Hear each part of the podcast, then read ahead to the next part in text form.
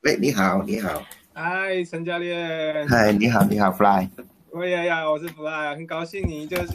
费心为我们准备的。您是这个第一位哦，我访谈的专业，专应该说第二位啊，专业人员这样子。体育方面是第一位。哦，真的。对。哦，但是你你我我我看到你很喜欢体育，但是没怎么之前都没有找，没有没有找到那些体育的人呢。可能对啊，就是因为我也是在这个 ADHD 台湾这边找的，然后目前，哎呀，是大家都有体育的兴趣啦，但是体育专业你是第一位。哦，好，感谢感谢，很荣幸，很荣幸成为第一个。有，而且你的那个官方网站整理的就是非常非常的明确，让我就是非常的兴奋啊！这边有看到你是这个资深篮球教练呐，已经二十年了。对啊。二十年其实也也是在在师大念书的时候，已经已经在开始帮老师带带球队，带女野篮的球队啊。哇，你在台湾很久吗？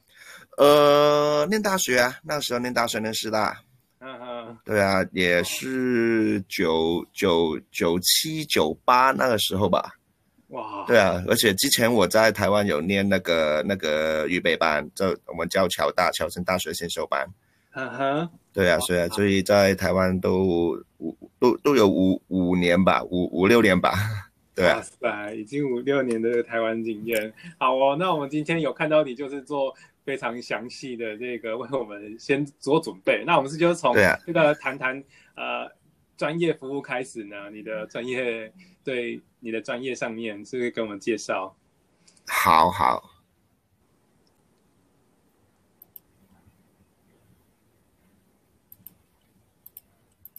那我也先就是给给大家说明一下我这个频道的动机啦，因为我本身是做资讯软体的，然后很喜欢呃做一些资讯的收集跟学习，然后在网络上面发现，哎，原来我过去的各种种经历跟行为呢，就跟 ADHD 这个呃。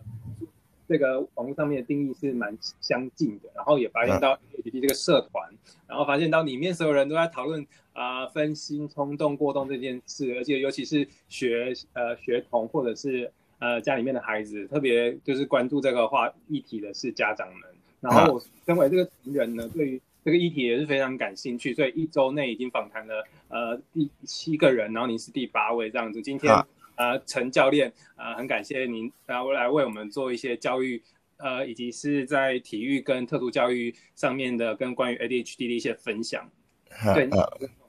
您的这个专业，呃，体育特殊教育来做分享。好好。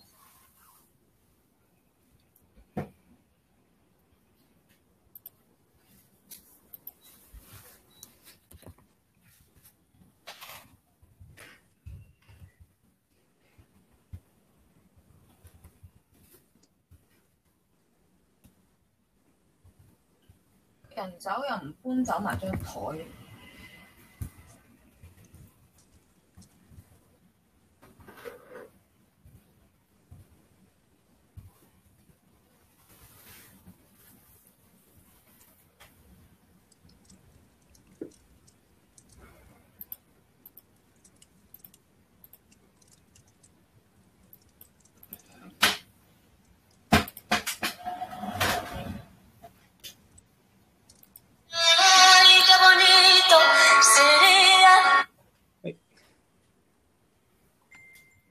对，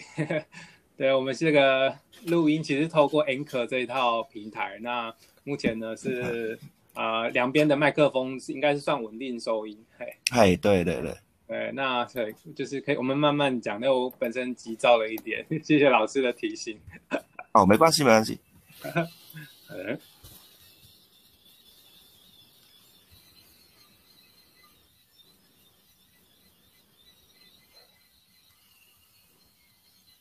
那老师如果有这个靠近麦克风的话，我们收音就相对也是可以啊更好。哦，你这样子我你听得清楚吗？我我现在有有很清楚吗？有很清楚的，请请开始分享你的体育教特殊教育专业。好好好。啊，你说你你你你已经在那个。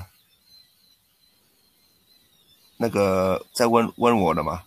对对，就是想要请你分享你在这个体育篮球，然后特殊教育上面的一些经验。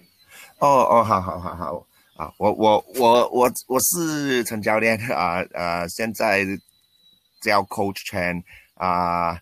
我是香港人，然后在台湾师大体育系的毕业，然后当过十几年的体育老师啊，现在是一名全职的篮球教练。呃，我当老师期间，大部分的时间都是教有特殊学习需要的学生。我们香港叫啊 SEN（Special Educational Needs） 呃 SEN 的学生，啊，都是一些有情绪行为的学生。啊，所以我我我我到这个学校之后，因为发现那些学生有需要的、有特别需要的方式对待他们，所以就有去相去进修相关的课程啊。所以有啊这个 SEN 的资历和经验。啊，当全职教练以后呢，呃，成立一个篮球训练机构叫 Coach Connection 啊，因为我们的训练的对象大部分都是学生学学生，呃，而且集中在小学，所以我们的训练观念除了那个竞技层面啊，训练篮球篮篮球的选手之外，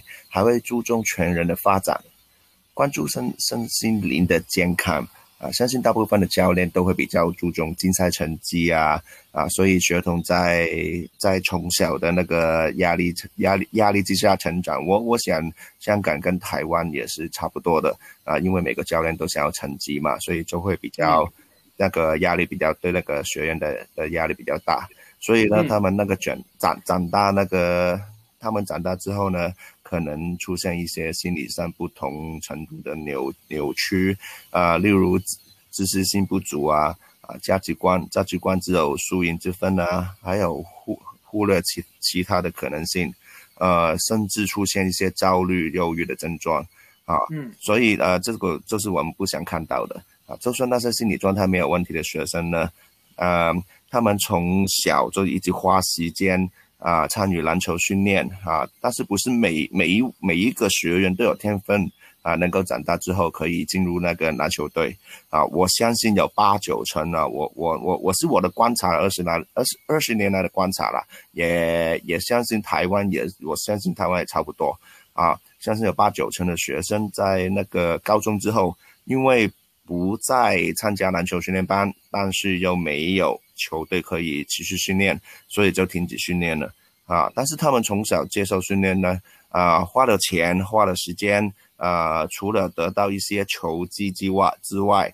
啊，其他可以相信说是没有什么都没有得到啊！但是这这十几年的金钱和时间的花，就花在这个上面了，呃，而。对于一般的篮球教教练来说，也不只是篮球了啊，相信大部分的运动教练也可能是这样情况，都是这样。他们真正就是缺少这一块，让学童身身身心灵健康发展的这个这个这个向度啊。所以我的篮球教学除了竞技取向的训练之外啊，还会关注儿童的身心灵健康的发展啊。所以我们的训练会融合教育学、运动心理学。脑神经科学的知识，把那个教学乐趣化、情境化啊，学生可以参与特别在那个特别设计的训练模式里面当中呢，不只是发展动作，我们我们很少在教动作，他们自己发展。呃，如果有需要，当然会教啊，但是还他们还还需要一些啊，在球场上的特质，就是观察、思考、决定、表现跟协作。啊，这是全部都需要脑，就是脑部的重要发展的元素，在那个快速改变情境之下，啊，做出最有效率的决定啊，所以可以提升大大脑的效能啊，让脑筋灵活，这样的话就可以提升那个学习效能，可以去连接到学习那边哦，而且那个运动心理学也训练学通的正向思维，学习学习心理技术可以提升那个心理的韧性啊，乐于接受挑战。啊，也可以转移到生活的情境当中，面对那个逆境，而且在训练过程当中，要懂得与球场上的人事物互动，尊重他们。对于球场的球场球球场上的一切，要懂得感感恩。啊，这就是我们的那个身心灵的灵的元素。因为每一个东西都都是这个运动的这项运动的重要元素，没有他们存在，你就没有价值。所以这就是我希望学通能够能够在那个发发展身心灵的的身心灵的健康的意思。哇，陈教练真的，你就是非常的为就是各种层面都去做顾虑到。那我这边好奇的是。对身心灵的话，那具体上面而言，怎么样学员的一些反应让你觉得是有价值的？你这样的服务之下，哦，那些呃，有有一些学员，他们经过你的训练之后，就会变得呃不一样，呃，或者说那些呃本来私底下不认识的球员啊，他们来到训练班，因为我的训练班呃一个礼拜只有一次，他们本来就不会很熟啊，只是一个兴趣班而已。啊，如果呃，我我我我我我相信台湾的情况也差不多，一个礼拜去一次去一次的那个那个兴趣班，呃，学员之间的互动其实不会很多啊，呃，所以所以应该不会很熟。但是我在我那些训练班里面，那些那些私底下的本来不认识的学员呢，呃，会慢慢比较比较熟络，因为他们会那个那个在训练里面那个互动那个过程很多啊。呃，而呃，会会比会互相照应啊。曾经有一个例子，就是啊啊，有一个个子比较小的球的的学员啊，啊，可能他那个家庭背景不不是很好，然后他的鞋子都是穿那个运动跑那个那个跑鞋那个。本来就不适合打篮球，啊，所以我我有一次就跟他说，啊，你可能需要买一双新的篮球鞋才适合，因为他爬得很快，我怕我怕他会扭到，啊，但是他很不好意思说跟我说，这是他他买不到，呃，其实我我知道他的背景，但是他这样说话，我不不好意思再继续追问下去，啊，但是。这这个时候旁边有一个个子比较大的球员啊，跟跟我说啊，不是跟我说，跟他说，呃，我可以把那个，我可以把一双旧的鞋子给你啊，而而且我那一双鞋子我我才穿过一两次就没有再穿啊，而且那一双是是 Curry 的球鞋哦，你叫 Curry 的球鞋多难买嘛 啊，那个时候啊，所以对啊对啊，所以就是这个这个互动啊，就让让我觉得呃。啊，他们可以在球场上那个建立那个联系，可以呃呃把它扩扩把扩展到那个那个其他层面上面去，所以我我就觉得这些这些价值是是是是，相信是其他的兴兴趣班来呃也也也是比较少的互动了，所以这比较这这这个例子会比较印象比较深刻。哇，听起来就是老师不论是在身心灵，甚至让学生的社交关系也都对啊，他会愿意比较分享，对，比较分享。嗯，太好了。那我们这边就开始切入我们所关心的一个主题，叫做 ADHD。不知道您对 ADHD 的理解呢？哦啊。因为我本来是当老师，而且有有有那个一点点的知识背背景，而且在今年我会比较啊有兴趣去阅读啊与脑神经科学有关的书籍，而且呃也比较符合我我。以前当老师学生那个特质，我有些有一些 ADHD 的有呃有关的书籍，我我也会看啊，所以我我都会从那个脑神经科学的角度去解释什么叫 ADHD 啊。有 ADHD 的人呢，基本上基本的解释就是新人和的呃比一比一般人的比比较敏感，新人和是管理情绪啊啊专注力啊呃呃危机啊会比较敏感。而且前额叶的血流量较低，前额叶就比较啊啊管理那个执行功能，然后那个神神经传导物质那个多巴胺分分泌会比较比较少啊，会比较不满不容易满足，所以会比较冲动，会比较难难控制那个负面的情绪，会常常挑食事端，呃寻求寻求刺激，容易分心，偏向短期的利益。啊，执行功能比较差，而而且包括那个做事会签会会签那个计划、组织跟评估，啊，时间能力啊，时间的管理能力比较低，而且会容易忘记事情，啊，做事比较难专注，啊，当然 A 啊 ADHD 大脑里面的结构并不是只有这些啊，但但是那个注意力，那因为那个注意力系统会贯穿整个大脑，啊。啊，譬如说小脑和颞叶的呃那个那个那个部分会比呃异常的话呢，也会有 ADHD 的症状。所以不只是啊我刚刚说的那三个层面，还会有其他的啊。但是啊，不过基本的就是以上的所说的那个部位出现异常，大部分都一般都是这样啊。但是 ADHD 也不只是啊，全部都是全部都是负面的。如果他们找到喜欢的事，做起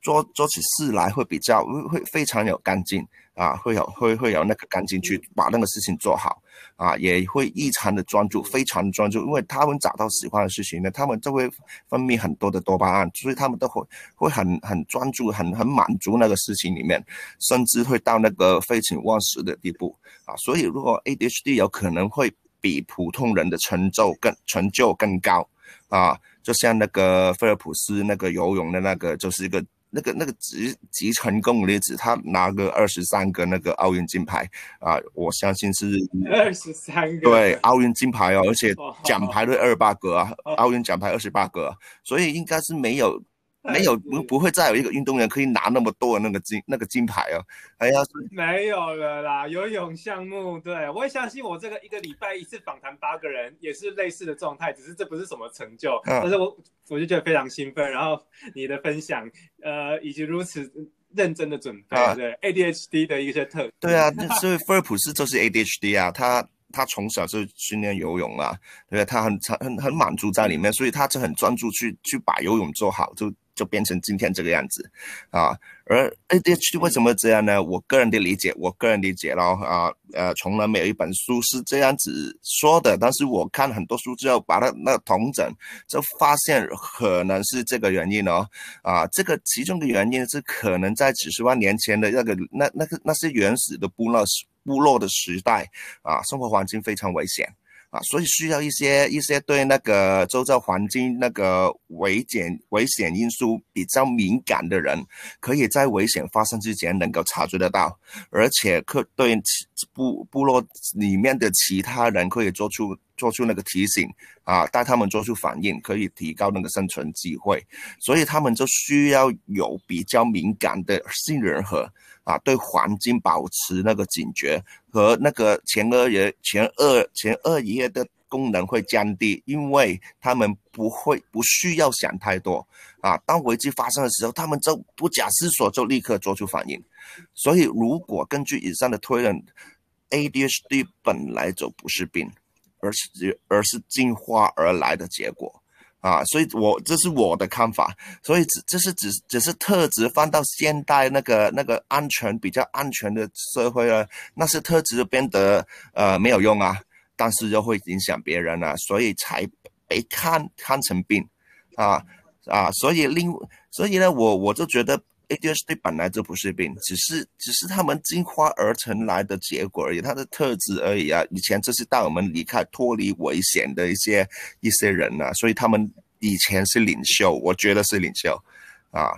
呃，所以啊，还还还有 ADHD 的另外一个成因就是，呃，跟现代也是跟现代那个社会生活形态有关系啦。啊，本来一个普通人啊，从幼儿开始，大脑成长需要不同的感官刺激才可以全面发展。啊，包括七种感觉啊，视觉、听觉、味觉、嗅觉、触觉、前庭、本体觉，七种感觉，七七种感觉。啊，如果多刺激这七种感觉呢？大脑的神经细胞才会啊啊产生更加多的连接，神经连接多，脑筋才会灵活，反思考反应快，认知能力才高啊，比较自信哈，会比较感知对周遭的环境都会感知啊，这是正常发展的结果。但是大脑在六岁以后就会卡开，把那些开始。啊，开始把那些没有用的那个神经连接，就是脑细胞砍掉，因为要赶要要节省能量嘛，啊，能量，呃，尤其是这样的那那些那皮质脑细胞，因为他们这呃要你要用才会那才会连接到皮质细胞，就是比较跟智慧有关的，前额叶是跟智慧有关的，啊，这个砍的动作呢，就是叫成神经的可塑性。啊，所以不想神经细胞被砍的话，就要从小全面刺激这七种感觉，需要完整的生活形态的元素啊，包括运动啊、学习、营养、社交跟休息放松这五大元素。要做这个五大元素，才可以把那个脑脑袋的那那那那那个能力、那那个效效能全部提高。啊，对，真的要全面的认知。那比较好实践的一个是营养，有你们觉得哪些东西其实是我们应该哦，那那那最基本的就是要吃那些升糖指数。比较低的碳水化合物，因为如果你吃那个升糖指数高的，比如说米饭啊、啊面啊、啊啊那些那些淀粉质的那那食物呢，它会在你身体里面很快那个把把那个能量挥发出来啊，会升高，你会在在短时间里面很很很很醒脑，很觉得很活跃了，但是很快就把那个能量用完了，那你之后就会觉得很累啊。呃，普通人可能不会觉得什么样，但是如果放在 ADHD 的人的话呢，他会把那个特特质放大。所以，如果那些那些 ADHD 的人是那个升糖指数高的话呢，他会在很短时间内就会比较很变得变得更活跃，灌活跃。对，啊，所以会会会控制不住他们。但是过后呢，啊，你叫他动，他们就不会动。所以我们要吃那些升糖指数低、比较低的碳水化合物，就是要那这那那些全谷类啊、水果啊啊，比如说糙米饭啊，呃呃呃那些那些没有经过处理的那些五谷啊，这样子啊啊，不要吃白米饭，不要吃那个面啊，会吃那些比较好、升糖指数低的啊。另外还要要吸收吸收那个 DHA omega three 的的的营养啊，因为那个脑袋里面会有一层我们叫。啊，my my my l i n s t r e f 叫水烧水烧啊，对，是这样子，应该是这样子啊。那是那那才是脂肪，那是脂肪呢，是包包着那个神经连接那个通道啊，让那个神经那个讯号会传传输的好一点，失真会少一点，而且传传播速度会快一点啊。所以那个脂肪会很重要啊，所以那个脂肪就是 omega three 形成的。DHA 形成的，所以如果我们吃呃吸收那些 omega three 食的豆的话呢，可以保持我们的脑袋清醒啊，会比较保啊啊那那那些传啊电讯号传的传的更好啊，反应比较快啊啊那些 omega three DHA 呢，深海鱼啊、坚果啊、橄榄油啊，会比较富含这种这这种 omega three，对啊，所以 ADHD 人呢要多吃这些的，就是这这这些食物。好的。对。呃，刚刚说呃，运动、营养啊，营养、学习、社交、休息、放松这五大元素是人类从出生开始应该有的那个呃生活心态啊。但是现代社会啊，学童从小被困在教室里面，很少运动，营养不均衡，不懂得啊与人合作沟通。呃，只有学习学校学校里面书本的东西，他们学习缺乏多样性，没有实质去看，实质走跑出去教室去外面看，啊，所以因为当也是也是要因为追追赶那个学业啊，造成那个压力，那精神非常的绷绷紧。连休息时间也很少，所以这些生活形态造成那个神经神经连接会很少，也不平衡。他们只有学习学到书本的知识啊，没有没有没有包括其他的方面啊，所以前额叶的发展是非常的不足的，也没有办法与新人和和好好的好好的合作，产生产生那些作用啊，他们抑制不了的杏仁核，所以如果发信号的话，他他他前额叶压制不了啊。这气感的刺激不足呢，也导致出现感统的问题。所以，如果如果那个家庭有极端负面的环境，那些小孩子就更更加在那个那个长长期巨大的压力差、不良的因素因素之下成长啊，所以那个更难就发展出那个健好啊那个健康良良好的那个前额叶，所以就产生与 ADHD 差不多。差不多行为的反应，啊，那些那些影响可能是呃那啊那那些不短不啊啊那些极端负面的环境，可能是那些家长啊啊啊有有有有在怀孕期间，在怀孕期间，妈妈在怀孕期间啊啊会有烟酒啊压啊压力的问题，会影响胎儿啊，所以我认为 ADHD 除了进化而成的因素以外，现代的。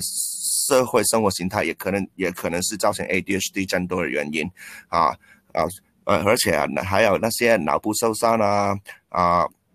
啊啊啊，环境环境污染啊，影响荷尔蒙分泌啊，也会造成那个那个 ADHD 的症状。啊，会让那个那个杏仁核的比较敏感，前额叶前额叶效能会比较下降，多巴胺分泌不足，所以这时候是那些 ADHD 的症状啊。但是他们是不是 ADHD？呃，也也不好说。但是他们就是那个脑部脑袋里面就是有这个特征。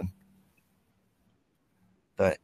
是是。那你这样子，你的学员当中有没有就是类似这种的家庭？你应该怎么呃，坦白说。在那里，我是一个篮球教练，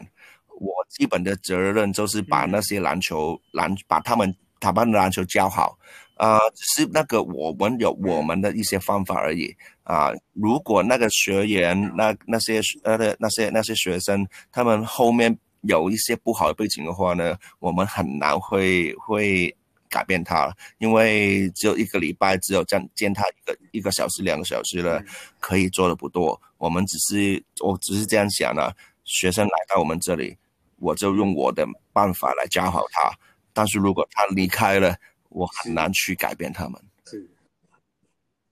真的，所以必须要靠你的那个专业服务来，就是间接的帮助他。那这边是了解一下你的专业服务在 ADHD 上。呃，我刚刚介绍我们训练呢，除了适合一般血统之外呢，呃，也特别适合精神健康有问题的那些。我们刚刚我刚刚说那个 SEN 的血统啊，SEN 不不只是 ADHD 哦，啊，有 ASD 自闭的啊，读写障碍啊，还有各种发展迟缓的儿童啊，而。我们对他们最重要的理念就是让他们融入群体，融融入群体，啊，就是共融的的意思啊。所以，我们每一班，我每一班啊的篮球班都会有好几个不同类别的 SEN 儿童，啊，他们在训练过程中也可以玩得很开心呐，啊，因为他们呃在没有压力下，那压力下去训练，啊呃呃，他们不会担心会被被教练骂，所以他们可以玩得很开心，对对啊，嗯。啊。不过有一些像 A A S D，那或者说身体身体喜欢发展比较程度比较严重的，他们不适合在群体训练啊。为什么这样说呢？呃，因为他们会会教练会比较要用比较多的注意力去教他们啊，不是不想让他们融融入在群体里面，是教练需要很多的精力花时间在他们身上，而对他对其他人造成不公平。啊，所以如果是这样子的话呢，我们会提供个别训练的服务，个个别训练的服务啊。一般 ADHD 的学童在认知、智力都是没有问题的，一般都没有问题的，所以他们呢，一般都可以融入那那个那个群体班里面，可以玩得很开心的。嗯，对，嗯。是真的有一些就是特殊需要服务的话，真的是要花你们更多的注意力。那你这个篮球专业，这个实际上对 ADHD 哦，刚刚说那些特点啊，就是血流量不足嘛，多巴胺分泌不足嘛，而而且那个那个啊，杏仁核比较敏感嘛，所以所以我们这先针对这些啊。但是如果运动的话呢，啊，对脑脑部脑部一定有正面的影响啊，中高强度的运动可以可以马上增增加大脑的血流量。提升那个执行功能，就是对前额叶这方面啊，而且运动可以直接增加平增加和平衡神神经传导物质的分泌啊，包括多巴胺，还有其他的，还有血清素啊、正肾上腺素啊、催产素啊，这些可以马上去去增加和平衡，可以让人有正面的而有满足的那个情绪啊啊，除了味觉之外。运动可以刺激其他所有的感官，连嗅觉也可以。为什么呢？因为因为运动时流汗会流汗，流汗会分泌一些呃身体的讯息素，我们叫费洛蒙啊。我们会一般一般会不会觉得觉得闻得到那些，但是但是那些。费洛蒙透过鼻子进入脑袋的话呢，你的脑袋脑脑袋就就会有一些反应。所以人跟人互动，除了那个表面上的呃动作、眼神、说呃沟通、说话的沟通呢，啊，这些这些味道是可以啊产生着沟通的那个功能啊，所以也可以改善那个那个感统的问题啊。但是如果如果你在打球的时候啊咬口香糖，其实气感也可以用得到。所有的感觉你会用得到 啊，所以啊，如果啊，所以做运动呢，可以帮助大脑建立你的你的神经连接啊，而且另外那个另外一个那个相对就是那个四肢四肢高度那个协调精准的运动呢，可以让大可以让大脑的学习神经回路更加强化。你运动可以帮助学习，因为运动跟学习的神经回路是一样的，是一样的啊，这样就可以更加容易植入那个正向思维。你你就准备好那个饭碗，你可可以装更加多的食物，你的盘子更加大，你就可以装更加更加多的植物。那些那些那些正向思维可以从这里就这这样子植入植入进去，而团队运动可以可以。可以让可以让学员产生社交行为，社交行为也会刺激大脑啊，尤其尤其是前额叶的部分。所以篮球运动真正就是满足以上的条件啊，中高中高强强度的运动，多元感官的刺激，精准刺激的操作，还有团团队的同呃那个同伴的协作，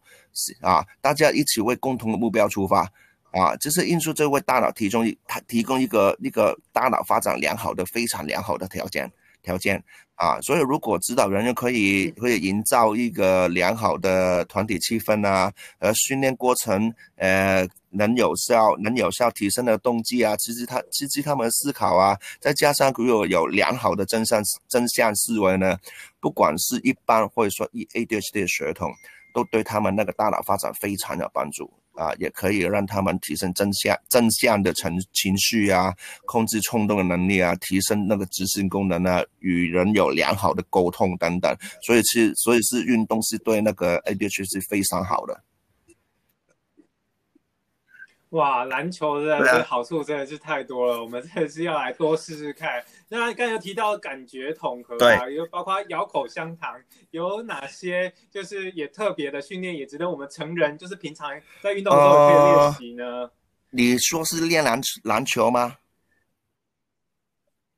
或者是感觉统合？我觉得就对我们可能要有一些训练，一边咬口香糖 一边运动。我可以告诉你，你可以一边学习一边在。在那个书桌上面工作，然后脚底下踩那些那些单车单那个那脚踏车脚踏车的机器。对，对啊，呃，在英美已经有学校试试行这个方法，而且在他们的成绩上面呢，行为改善上面是有一个非常好的效果。你可以试试看这个，一边一边工作一边脚脚那个踩那个脚踏车机，可以啊。嗯，太有趣了。且现在啊，因为有一些呃那个 那个训练器材的商人看到这一点，他们把那些啊整台的踩踩单车机啊，而且就就在上面的本来是呃拿着拿着那个那个操纵那个那那个就扶着那个那个杆啊，变成一个工作平台，还有专门这个这这这个产品出来。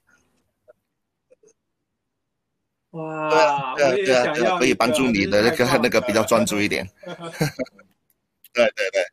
真的好哦。那我们继续往下去了解到，呃，你如何特别的来指导 ADHD 的学员？呃，说到指导 ADHD 呢，呃，可以很多方法。但是首先，第一个，第一个很重要，就是而而且也是最重要的，呃，指导 ADHD 是一件非常非常艰巨的工作，因为他们会很多行为问题，会情绪情绪的反应，所以教练教练人员要要有很好的情绪管理能力，不是管理其他人的情绪，是管理自己的情绪，啊，要管理自己的，管理好自己情绪，还有巨大的耐耐心。嗯，对呀，对呀，这这个是很很很很很重要的。你你你要有情情绪管理能力，根据更非常大的耐心，才有那个办法处理 ADHD 一堆的情绪行为问题啊。所以所以呢，如果你做好这些的话呢，才会有办法去下一步啊。既然 ADHD 脑脑部问题是新人很敏感。前额叶执行功能效能降低，多巴胺分泌不足。我们指导的原则就是从这三方面的角度去想，啊，多巴胺分泌很简单啊，啊，就是让它多多动，啊，你要动，你要动，就是那个会会直接把它把把把那个那个那个那个多巴胺分泌出来，啊，但是怎么动呢？啊，我们要设计那些乐趣化的游戏，啊。社呃有有竞争社交元素，我们呃那些训练乐趣化有社交要有社交啊有有竞争的元素，这样子他们就会拼尽全力去去做，啊，让他们喘气啊，他们就是为为了不想输啊啊啊，我们不不是直接打球啊，就是把一些嗯啊啊，譬如说基本的动作啊，你要运球上篮，我们就一个防守一个进攻，再到平排在一起站在一起，然后是那个那个那个那个拿球人启动去上篮，然后然后那个就是防守那个追啊，进攻当然不不想被被被被波到球啊啊，防守想要想要波到球啊，就是在这个这个条件之下，他们只要尽全力去跑。而且要要想着把那个动作做好，那么他的目的就是进球啊，就是这样子把那个真实的情境放放到那个那个那个那个那个训练上面去。啊，而且他们就觉得这样这样子很好玩，所以我们这是乐乐趣化，我们我还还有其他的还有其他的训练模式啊，这是但是就是这样子让他们喘气啊，就觉得好玩啊，就让多巴多巴胺分泌，大大脑血流量增加啊，然后他然后他们可以自己设定目标。啊，设定目标就是说，啊啊，比如说就这样子设投篮好了，投篮，我不会跟他们说你们要投几球，我要他们要自己要设定，在可能在两分钟里面你们能进几球，啊，这样子呢，他们就会提提升那个表现动机，啊，不是我给他们的，是他们自己设定的，这样他这样子他们都会有那个自主的操控感。可以增加多巴胺分泌，可以提提升那个专注力，他他们的那个表现逐渐增强，啊，他们自己设定的话，他达到当然高高兴了，没达到也没关系啊，都都是根据之前的那个那个那个那个数目，我们下一轮再再设定一个合理的目标，他们自己设定，啊，这样子也可以让那个学童在过程当中需要思考、需要组织、需要评估，啊，要记住呢。嗯，是的要点，比如说他怎么把把投篮投篮投进，因为我要进，我想进，我要达到目标嘛。啊，他们怎么进？啊啊，他们投篮投完篮之后手要伸直啊，要怎么运球把怎么把球拿起来啊？平常我这样子教他们都不会不会听的，我相信大部分教练也是这样子，除了凶他们之外，啊，也他们就不会听。啊，所以如果就是这样子的话，他们会更更加专注。教练刚刚教练刚刚说我要把手伸直，他们就想要把手伸直，把把把把把篮筐把投把球投到篮筐里面去，投进篮筐里面去。啊，这样子就可以增加他们的表现。啊，而且那个教练人员的回馈是很重要的。我们会用那个心理学上面上面的三明治那个回馈方法，回馈方法去让学生感受，他们会被肯定的。我不是直接说你不是，啊，你是你，我首先我首先要先肯定你的你的你的你的你的那个那个付出，你的努力啊，三明治嘛先肯定，然后在中间再再再说我要你改善什么，后面再再加一句加油，啊，这就是三明治法则啊。如果学童会觉得被肯定的话，他的他的脑袋里面有一个部分就是前扣扣带皮质背侧。啊，这是处理痛苦的啊！如果你不肯定，或是或或者说你排斥他、排排斥排斥他的话呢，那是痛痛苦的感觉就跟真实的感觉一样。但是如果你肯定他呢，那个社社交的元素会接被那个团体接受的话呢，啊，这个这个这个部分就明显不活跃，不活跃啊，他们就那个痛苦就不会那么多啊。啊，所以呢，如果你被肯定这样的话呢，这个活化程度就比较低，感觉没那么痛苦。所以三明治的方法可以作为肯定之余呢，也可以让他们容易接受，他们需要需要做出改善的地方。啊，这个是一个这个小小的技巧啊。而学童一般都有行为问题啦，那尤其是 ADHD 啊，如果出真的出现比较严重的行为问题呢，我们会用 ABA 的方法，或者说行为改变技术啊。的方法处理，啊，例如比在比赛中，他们新人和会处于非常敏感的状态，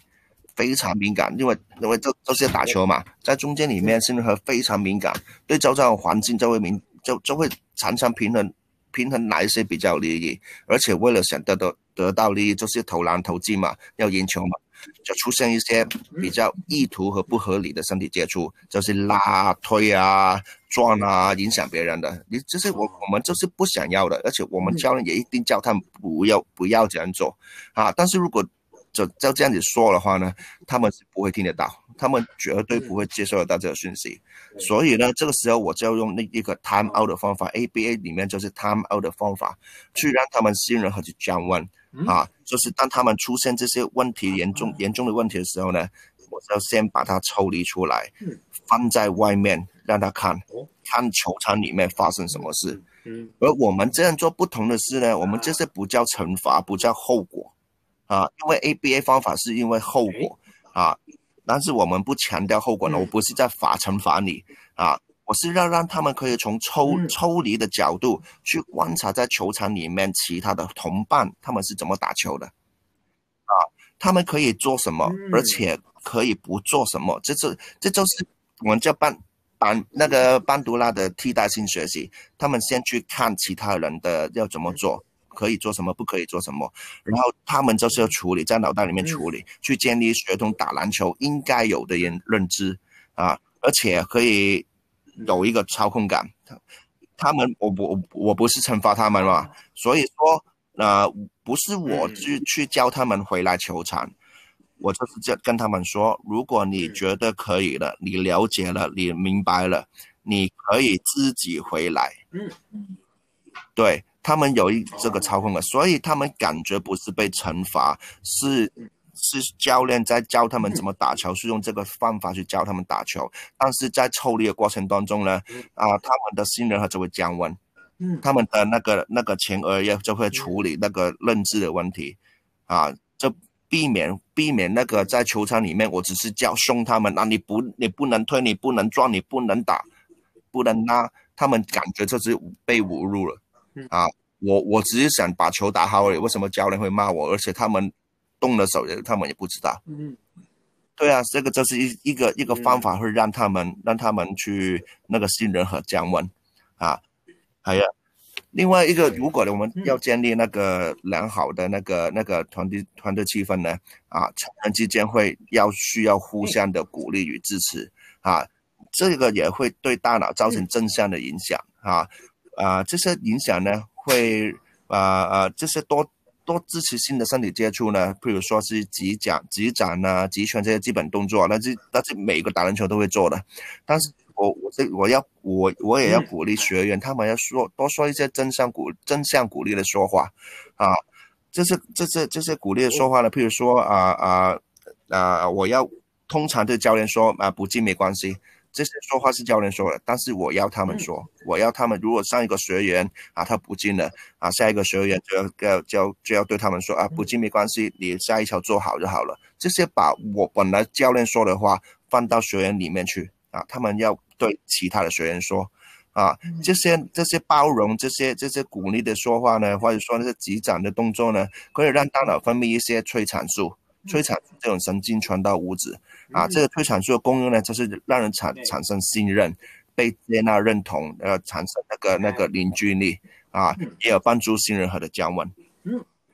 对啊，啊，而且需要共同合作去解难。我都会设设计一些那些那些那些训练模式呢，就是要共同合作去解难的，啊，所以更加他们就会更加全面的增强前额叶的社交部分，因为他们在运动过程之中，他们就是想办法要怎么怎么去去把那个困难解开，不只是投篮音而已哦，还有前面一一些一些困难他们需要去解决的，啊，所以这这些。这些的这些这这这社交部分呢，就可以刺激那些前额叶的腹内侧，还有前额叶的背内背背内侧啊等等，这些这些这这些很重要的社交的社交的那个那个部分，前额叶非常重要的社交部分啊，加强加强心智化的功能啊，心智化功能很重要，就就是要懂得表达自己之余，也会察觉别人的感受。这是就是现在这个沟通啊、协作的最重要的一个一个元素一个部分啊。更重要的是，可以借由社交训练去强化一个地方，就是前额叶的腹外侧，这就是那个刹车系统啊。我们 ADHD 最重要的是那个刹车刹刹车刹车的系统啊，要要抑制冲动，就是在这个部分啊，这个是 ADHD 最最需要的能力。啊，所以还啊，我们还有其他方法，像那个视觉化代币系统啊，都是根据心理学啊、教育学而来的，啊。嗯，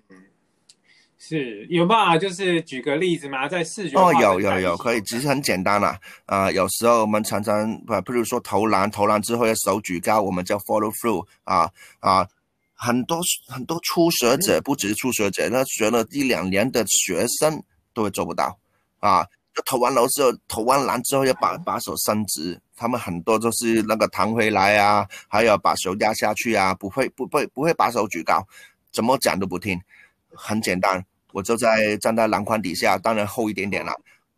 他们会看到篮筐嘛，也会看到我，我就我我就我就装成那个投完篮把手伸直的模样给他们看。啊，他们看到篮筐自己就看到教练啊站在那里干什么？他把手举高啊，就是在提醒他们把手举高。但是这是视觉化。啊，还有还有一些啊，我们常常你你如如果你有你有看到一些普通的篮球训练，就会把呃就就会常常运球去绕路障啊啊啊，场地上面有路障怎么绕啊？有时候啊可能设计比较复杂，他们会忘记那个顺序啊，要怎么绕怎么他们绕错，他们会绕错啊，所以我我就把不同颜色的那个那个那个路障顺序排好，我只告诉他。什么颜色？什么颜色？什么颜色？什么颜色？先后顺序是不是说黄橙？我黄红蓝绿这样子好了。他们只需要记着黄红蓝绿，然后他们运球出去呢，就第一个就是找黄啊，然后找红啊、蓝啊、绿啊，他们就靠视觉去去帮他们记忆 啊，他们就不会绕错。嗯，对啊，对啊，对，这是很常有的。那那些初学六六到十岁的小朋友都很常发生的。你要说的是要说一百万次，他们也讲不听 了。会管哈，所以这是一些小方法去帮 帮他们去建立他们的那个那个训练啊。所以还还有我们的知识就是要要要要有那些教育学啊、心理学啊，再加上那个脑神经科学的理论知识。所以我们有我们的独特的方式。如果可以，以后以后有机会再分享。对啊，呃，但是还是重复多一次啊。最好的指导方式就是教练人员的自己有良好的情绪管理能力和巨大的耐心。啊，有你有这些才才能做到以做到以上所说的，对，是太重要了，真的，我没有耐心是没办法做好。对啊，所以是自己的操控能力最是是最重要。嗯，是是哇，这个篮球运动真的是帮上 ADGD 很多忙。那其他哦，其他运动啊啊，之前有说过啊，只要是中高强度的。啊，四肢四肢四肢协调协调的动作，非常精精准的动作啊，还有社交元素的运动啊，都可以刺激大脑的发展啊，非常适合 ADHD 的学童。除了篮球之外呢，还有另外啊，有排球啊、舞蹈啊、武术啊、体操啊、派类运动啊，这些运动都是要都是要有以上的元素啊，都可以满足这些条件啊。但是这些只是参考而已，因为在我看来啊，只要是运动。一定就有帮助啊？为什么呢？因为一旦参与运动啊，你那个那个层次就是你需要服从的运动的规范啊，还有还还需要不断的超越自我，实现那个运动精神。这些已经超越那种运动会哪一种运动会比较好的层次啊？就像刚刚所说的菲尔普斯啊，游泳一定是游泳的训练一定是单调、单调、刻苦、沉闷啊，但是他这是。可以享受其中啊啊，而且成为有史以来成就最高的运动员啊！所以要怎么为 A D ADHD 寻找合适的运动啊？除了以上的参考，只上上面所说只是参考而已啊啊！最最好的原则，最最重要的原则就是看两个而已，两个原则啊。第一个就是他们自己有没有兴趣去参与这种兴这这这种运动。如果他们觉得有有趣的话，不用你强迫他们去学，他们也会反过来要求你让他们参与。尤其是六到十岁的小朋友，他们没办法自己跑出去，他们就一直要求你要给他去做，啊，他们能动就是好，啊，这是第一个，他们自有兴趣的，一定要自有找找到自己的兴趣，啊，第二就是当然是教练人员啦，如果教练人员。没办法去引发他们兴趣也是没有用的，所以就要看能不能引发他们兴趣，让他们心甘情愿的不断不断的追随那些教练们。那些教练可以让他们内化成，让那时候那个运动成为 ADHD 那些人自己喜爱的运动，啊，所以家长们家长们就是要去小孩子多尝试不同的运动，还有有要要搜寻那些运动教练有指导 ADHD 的能力，这是最重要的。真的，那幸好这个陈教练在网络上面，也就是很详尽的，呃，让大家知道你对这个特殊教育。然后其中里面 ADHD，然后以及各种就是特殊学童上面的一些努力与投入啊。那我们现在就是非常好奇的，想要回到成人啊，你觉得我们成人呃在生活或者是工作，然后或者是可能用的一些方法，例如冥想这方面呢，对 ADHD 的如果是工作的话呢，呃，当然了，如果呃已经成年了。啊，这个改变会比较比较少，不不是不能改变，改变比较少，所以我的对象都是比较集中在那个 ADHD 的小朋友，啊，而且我我很多时候都会跟呃那些家长说啊，怎么去分析他们以后，因为家长都是比较担心。他们以后出来工作嘛，啊，所以所以就是要跟他们去分享他们的特质什么样，啊，他们可以从哪一个角度去培养他们以后以后有那个那个那个那些可什么职业可以做，啊，当然他们当然他们行为问题也是会让人头痛了，啊，就连菲尔普斯都发生过这些负面的新闻，啊，ADHD 是因为先天的关先天的关系呢，那个冲动的控制比别人家弱。啊，这也是事实。不过，这是这是这这算是一般人呐，他们都要控制不了的冲动、欲望的时候，他们有的，我们我们自己也有的啊。就连那个曾经是英国的王子哈利啊，他们现在他现在不是王子，他以前是王子，他的成长环境那么优越，也充满规范，也曾经爆出爆出过像菲尔普斯类似的负面的新闻啊，就是去吸毒啊，害怕啊，party 啊啊，在里面吸毒。啊，所以我的观念呢，负面的行为问题每个人都有，甚至每个人都会会会有自己那都会有一些不合理的欲望跟冲动，啊，就说就就就像突然间在路上看到一个人很很很很很很欠揍，就很想打他，啊，这个这个每个人都 都会有的有的想法，啊，只是我们能控制而已啊，我们知道我们知道他不能做出来，但是 ADHD 呢，他们他们可能会就是控制不到。啊！但是那个想法，每个人都曾经有过，所以，我希望 ADHD 的小孩子呢，能够从小那个就是接受这种教育啊，能够符合他们天性的之余，也可以让他们那个前额叶的有良好的发展，可以帮他们帮助他们融入社会，啊啊！所以呢，呃，找到他们那个那个处身之地啊，总比他们成长后才接受相关的训练或改善会好。所以在脑神经的角度来说呢，啊，难度比较大。但是这是这是是需要教育的政策配合，啊啊，营造有利的教育环境，培训相关的教育人员啊，而且那个那个有灵活教育的方式啊，才会才会帮助了他们啊。如果说这是 ADHD 职业发展呢，啊，当然会会会根据他们从啊那个特性去培养，但是他们的特性呢，他们比较喜欢高风险的活动，他们喜欢高风险活动，而且压力比较大的学大。压力比较大的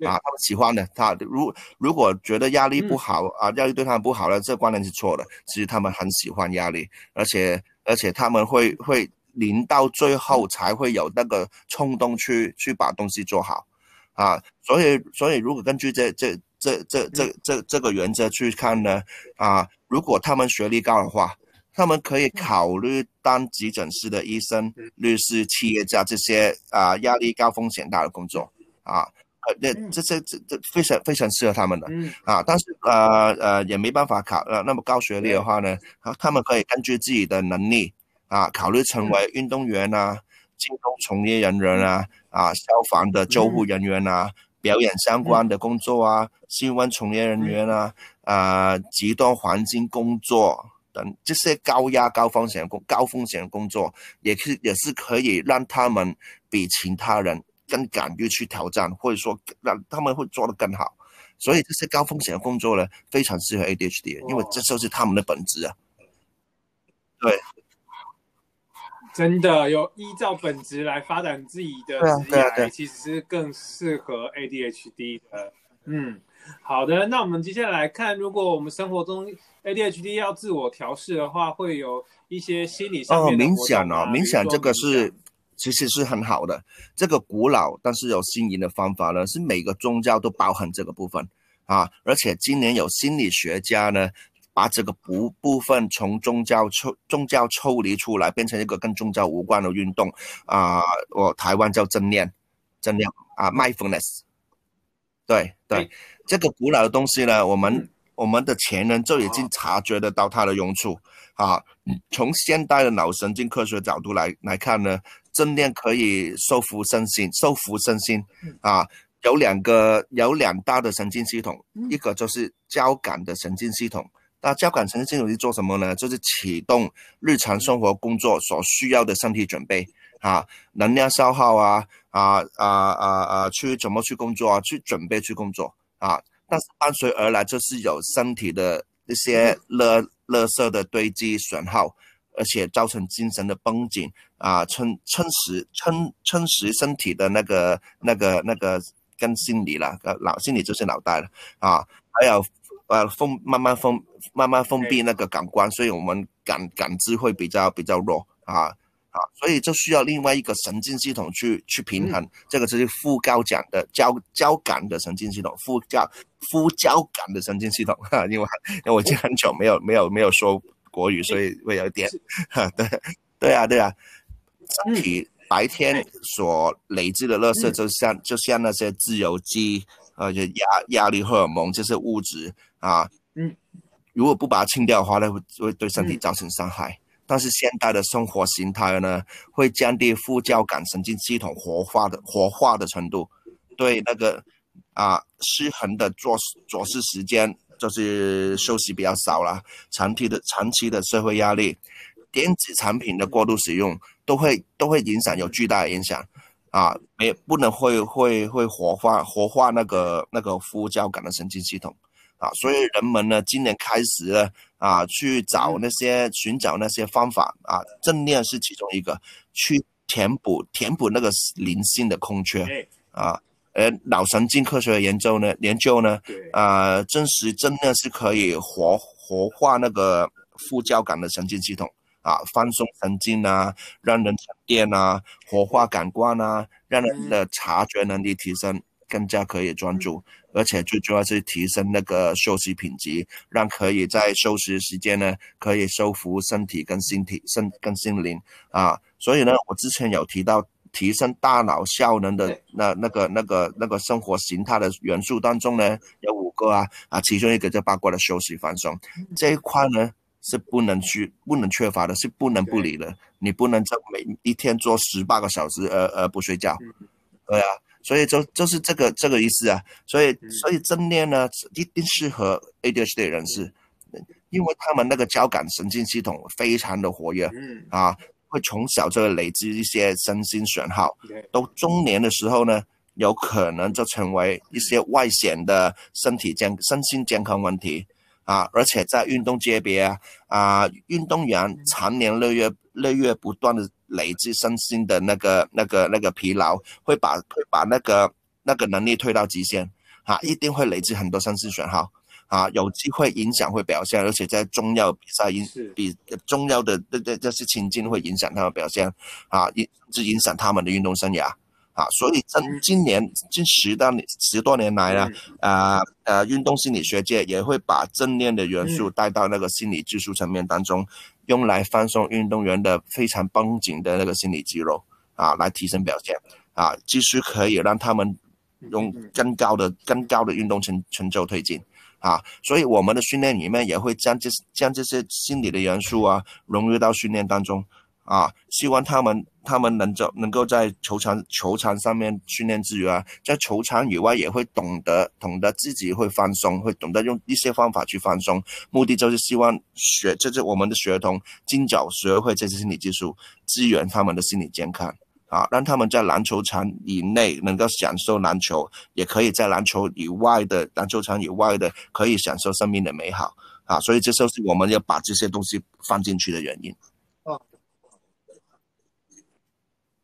哇，陈教练真的是全面的为为学员们去考量哦，冥想其实是对我们成年人才是才是更需要，因为常常有时候专注于工作，然后都忘记需要休息，人是所以就是会会累积很多疲劳啊，有些有些变成一些压力啊，变成焦虑啊，失眠啊，越失眠就是越越累，越累越想睡觉，再睡睡不着，影响工作，越累越是。是啊，我这样累积访谈下来，其实最多冥想给我们的方指指导方针，其实就在睡前呐。不知道你对这个冥想这个安排，呃，你有什么样的？呃，有两个部分，第一个是意向训练啊，意向训练本来是那个改善那个技术的层面的，但是如果要做得到意向训练呢，首先要需要临近的环境，要要开要初始阶段要要。宁静的环境去去训练，所以就在这个环境里面呢，啊，可以用到正念的元素，啊，而而且在那个第二部分呢，就是那个啊，主动去放松，啊，主动放松呢，啊，我们有一些呼吸的方方法，啊。呃，用几秒呼啊，用几秒吸啊，要有不同有不同的功能，有一些会把也会放松你的身体，或者说有一些会比较呃专注的。但是我我在那个我教学童呢，你不要在意你要呼几秒吸几秒，你只要只要在那个呼吸的时候尽量放慢。啊，就举个例子，就是我我我自己儿子，我自己儿子呢，呃呃，大概在那个八九岁的时候呢，他开始睡不着，开始。他他不是 ADHD，但是他有时候会睡不着啊。他他临睡他睡不着之后之后呢，我就我就跟他说啊，先坐起来啊，做那个开放开放式的那个坐姿，就是盘盘盘坐啊。然后呢，把眼睛盖上啊，然后我就教他慢慢慢慢去去去去慢慢呼呼气跟吸气啊。大概做大概五分钟，把闭闭上眼睛慢慢呼吸，大概五分钟左右。他就跟我说他想睡觉，对呀，然后就就直接睡了，对啊，所以有有一些这这些方法，还有一些就是呢，你要。下一个层正念的下一个层次呢，就要要连接身体的感觉。所以呢，有一些有一些方法，正念有一些方法呢，就是要要要你去感受呃身体哪一部分有什么感觉的啊，就算是有些是痛啊，有些是痒啊，有些是啊被接触的感觉呢，你你就会想象它这种感觉。但是这个层次呢，会我我还没接触到，所以所以我我再我再多看一些资料，有机会以后再分享。好诶，好期待哦！相信我们后面应该有很多是生活经验可以再交流。对，那我这边有一些好奇啊，因为我本人本人持续呃进行这软体开发，不知道你对一些资讯科技有什么看法呢？像我的观点是，资讯平台可能是方便我们。跟这个社会做交流，但是也让我们做了一些分析、焦虑或者是比较。那你对这个像是社交网站，在或者是手机、呃平板电脑这些工具，对于我们 ADHD 的一些影响，或者是我们该如何去使用？以你个人的经验来，先谈那些呃电子产品呢，有荧幕的电子产品，呃，本质来说，一定对 ADHD 是不好的。不要说是 ADHD，就是对一般人来说都是不好的。如果你长期对着屏幕的话，你的眼睛会不好。而且那些啊游戏和就或者说社交网站啊，或者说什么东西什么东西啊，他们最主要的目的就是就是要让人用，让人用。所以他们让人用呢，他们就想办法让他们在里面得到满足，然后得到满足就就就会分泌多巴胺。一般人还会觉得控控制控控制得到，但是 ADHD 的人是控制不到自己的欲望，所以如果在本质上面，如果嗯。让他们多用电子产品的话，会对他们造成影响啊，他们会有上瘾的问题，还有呃睡眠呃睡眠品质的问题，因为在睡前之睡眠之前啊用手机啊看屏幕啊。会让人睡不着觉，啊，所以本质来说是是是是比较违反的那个那个啊。但是我最近这今年有看到也有一些利用科技来帮助 ADHD 啊，这也不是一些今年的科技了，只是把它弱化而已啊。呃，从脑电波的角度来来来说啊，有一些游戏就是要需要需要把那个脑电波推到那个专注的那个那个频率上面去，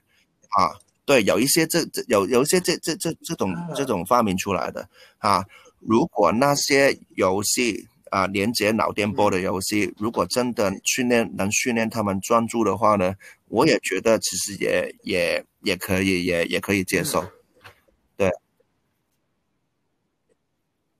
有我在访谈中也是有接触到，就是专业人员在观察脑电波，也是去试图的调整自己什么正电状态。这只是有科技有在发展，希望这方面呃未来其实也可以帮助到我们。那接下来想再请教，因为你目前人在香港，那不然呃不知道你对香港或者是台。台湾你可能比较少接触，这未来的一些特殊教育在以及体育教育上面的体育从以前来说就是从来都不被重视啊，因为他呃政府那些政策人员看不到体育的那个功能啊，所以体育只是一个礼拜一个礼拜一堂一节两节课啊，但是如果我们把体育放大的话呢？刚刚我说体育的功能是非常的大，不只是以前以前的理念就是那什么什么什么肌肉四肢发达头脑简单，但是如果你把体育练好啊，练练好的话，你的头脑一定不不简单啊！在美国已经很，我刚刚说美国已经重视这些，把体育的元素放在那个那个课堂上面去，就是一一边上课一边在踩脚踏车，还有一些数学课。他们是动着、跑着来、来、来、来去做的，还有、还有、还有、还有呃，这、这、呃、呃、呃那些体育的元素啊，不直接坐着、坐、坐着去，他们让学生就是跑着去找答案啊，还有一些、一些、一些、一些、一些、一些地方啊，呃，会把那些科技放在那个体育上、体育体育课上面去啊，譬如说那些互动的屏幕啊，你要把你要把东西丢到那个、那个、那个屏幕上面一些东西去。啊，他们就吸引他们去去去去去动，所以如果政府官员如果能察觉到那个体育的那个那个那个强大功能化，就是那个提升脑袋功能化，可以把整个体育的观念不只是在体育课上面。我个人建议是取消体育课，但是就把体育的元素放在每一个科目上面去。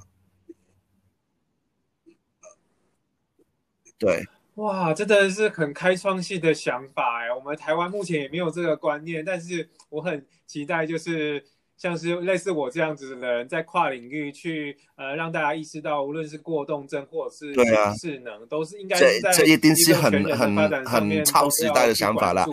所以我觉得这十年二十年都不会不会不会不会去去往这个方向去走。但是有一些，譬如说啊，除了体育课之外，还有。还有多了一些呃，譬如说，在美国有那个那个什么啊，临时训练啊，在那个有一本书上面说过的，什么啊，我等一下，我我看看那本书叫什么东西，嗯，我想想记那本书啊，运动运动改造大脑，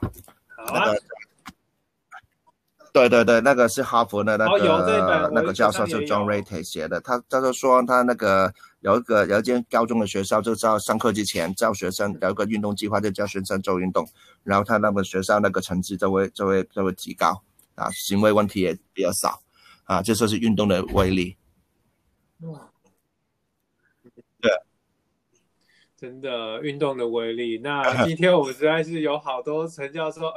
陈老师、陈教练给我们提供很多资讯啊，那。那其实我还蛮期待，就是台湾人也可以受惠于你啦。那不知道你目前是不是就专门服务台湾？之后有没有类似其他方式，像是讲座啦，来我们来，呃，就是有机会，我也很希望把我的观念推广出去啊。只是现在那个那个我很少去回台湾啊，而且我现在香港。这边发展发展到一定程一定程度的话呢，我一定会找回台湾的学术界，因为因为不我不是不是让台湾受惠于我了，只有我自己受惠于台湾。我以前也是在台湾毕业啊，所以所以大家互相帮助，我一定会回馈台湾的。但是我首先先把这个观念在在我们自己香港地方发展好，而且我看到，而且呃，台湾也有。把这个观念改变，因为我刚刚说的《运动改造大脑》这本书啊，啊，现在好像变成很多大学的体育系的教科书。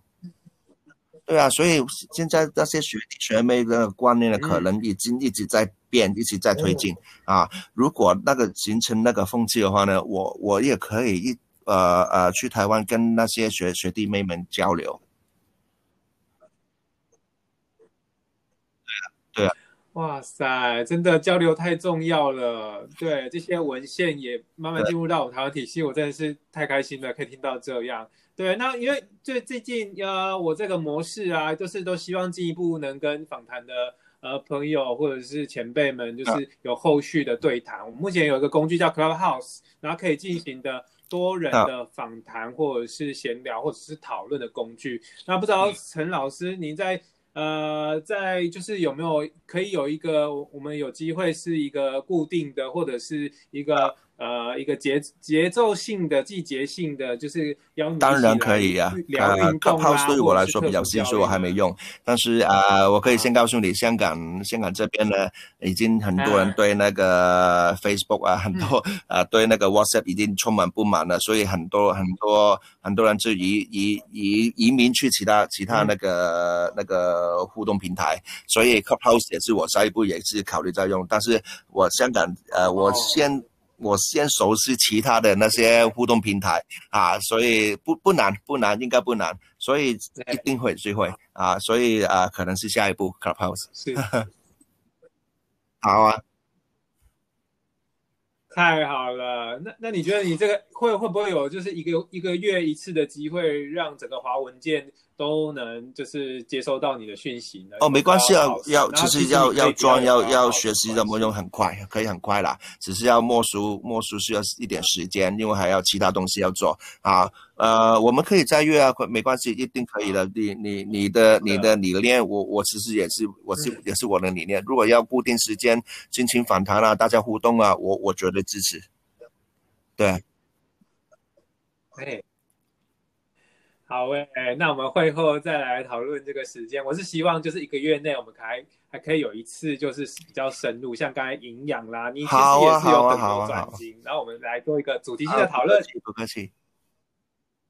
谢谢陈教练。好好好，有机会再说，有机会再分享多一些资讯。对，嘿，好，感谢，好的，没有问题，期待你之后的分享。嗯。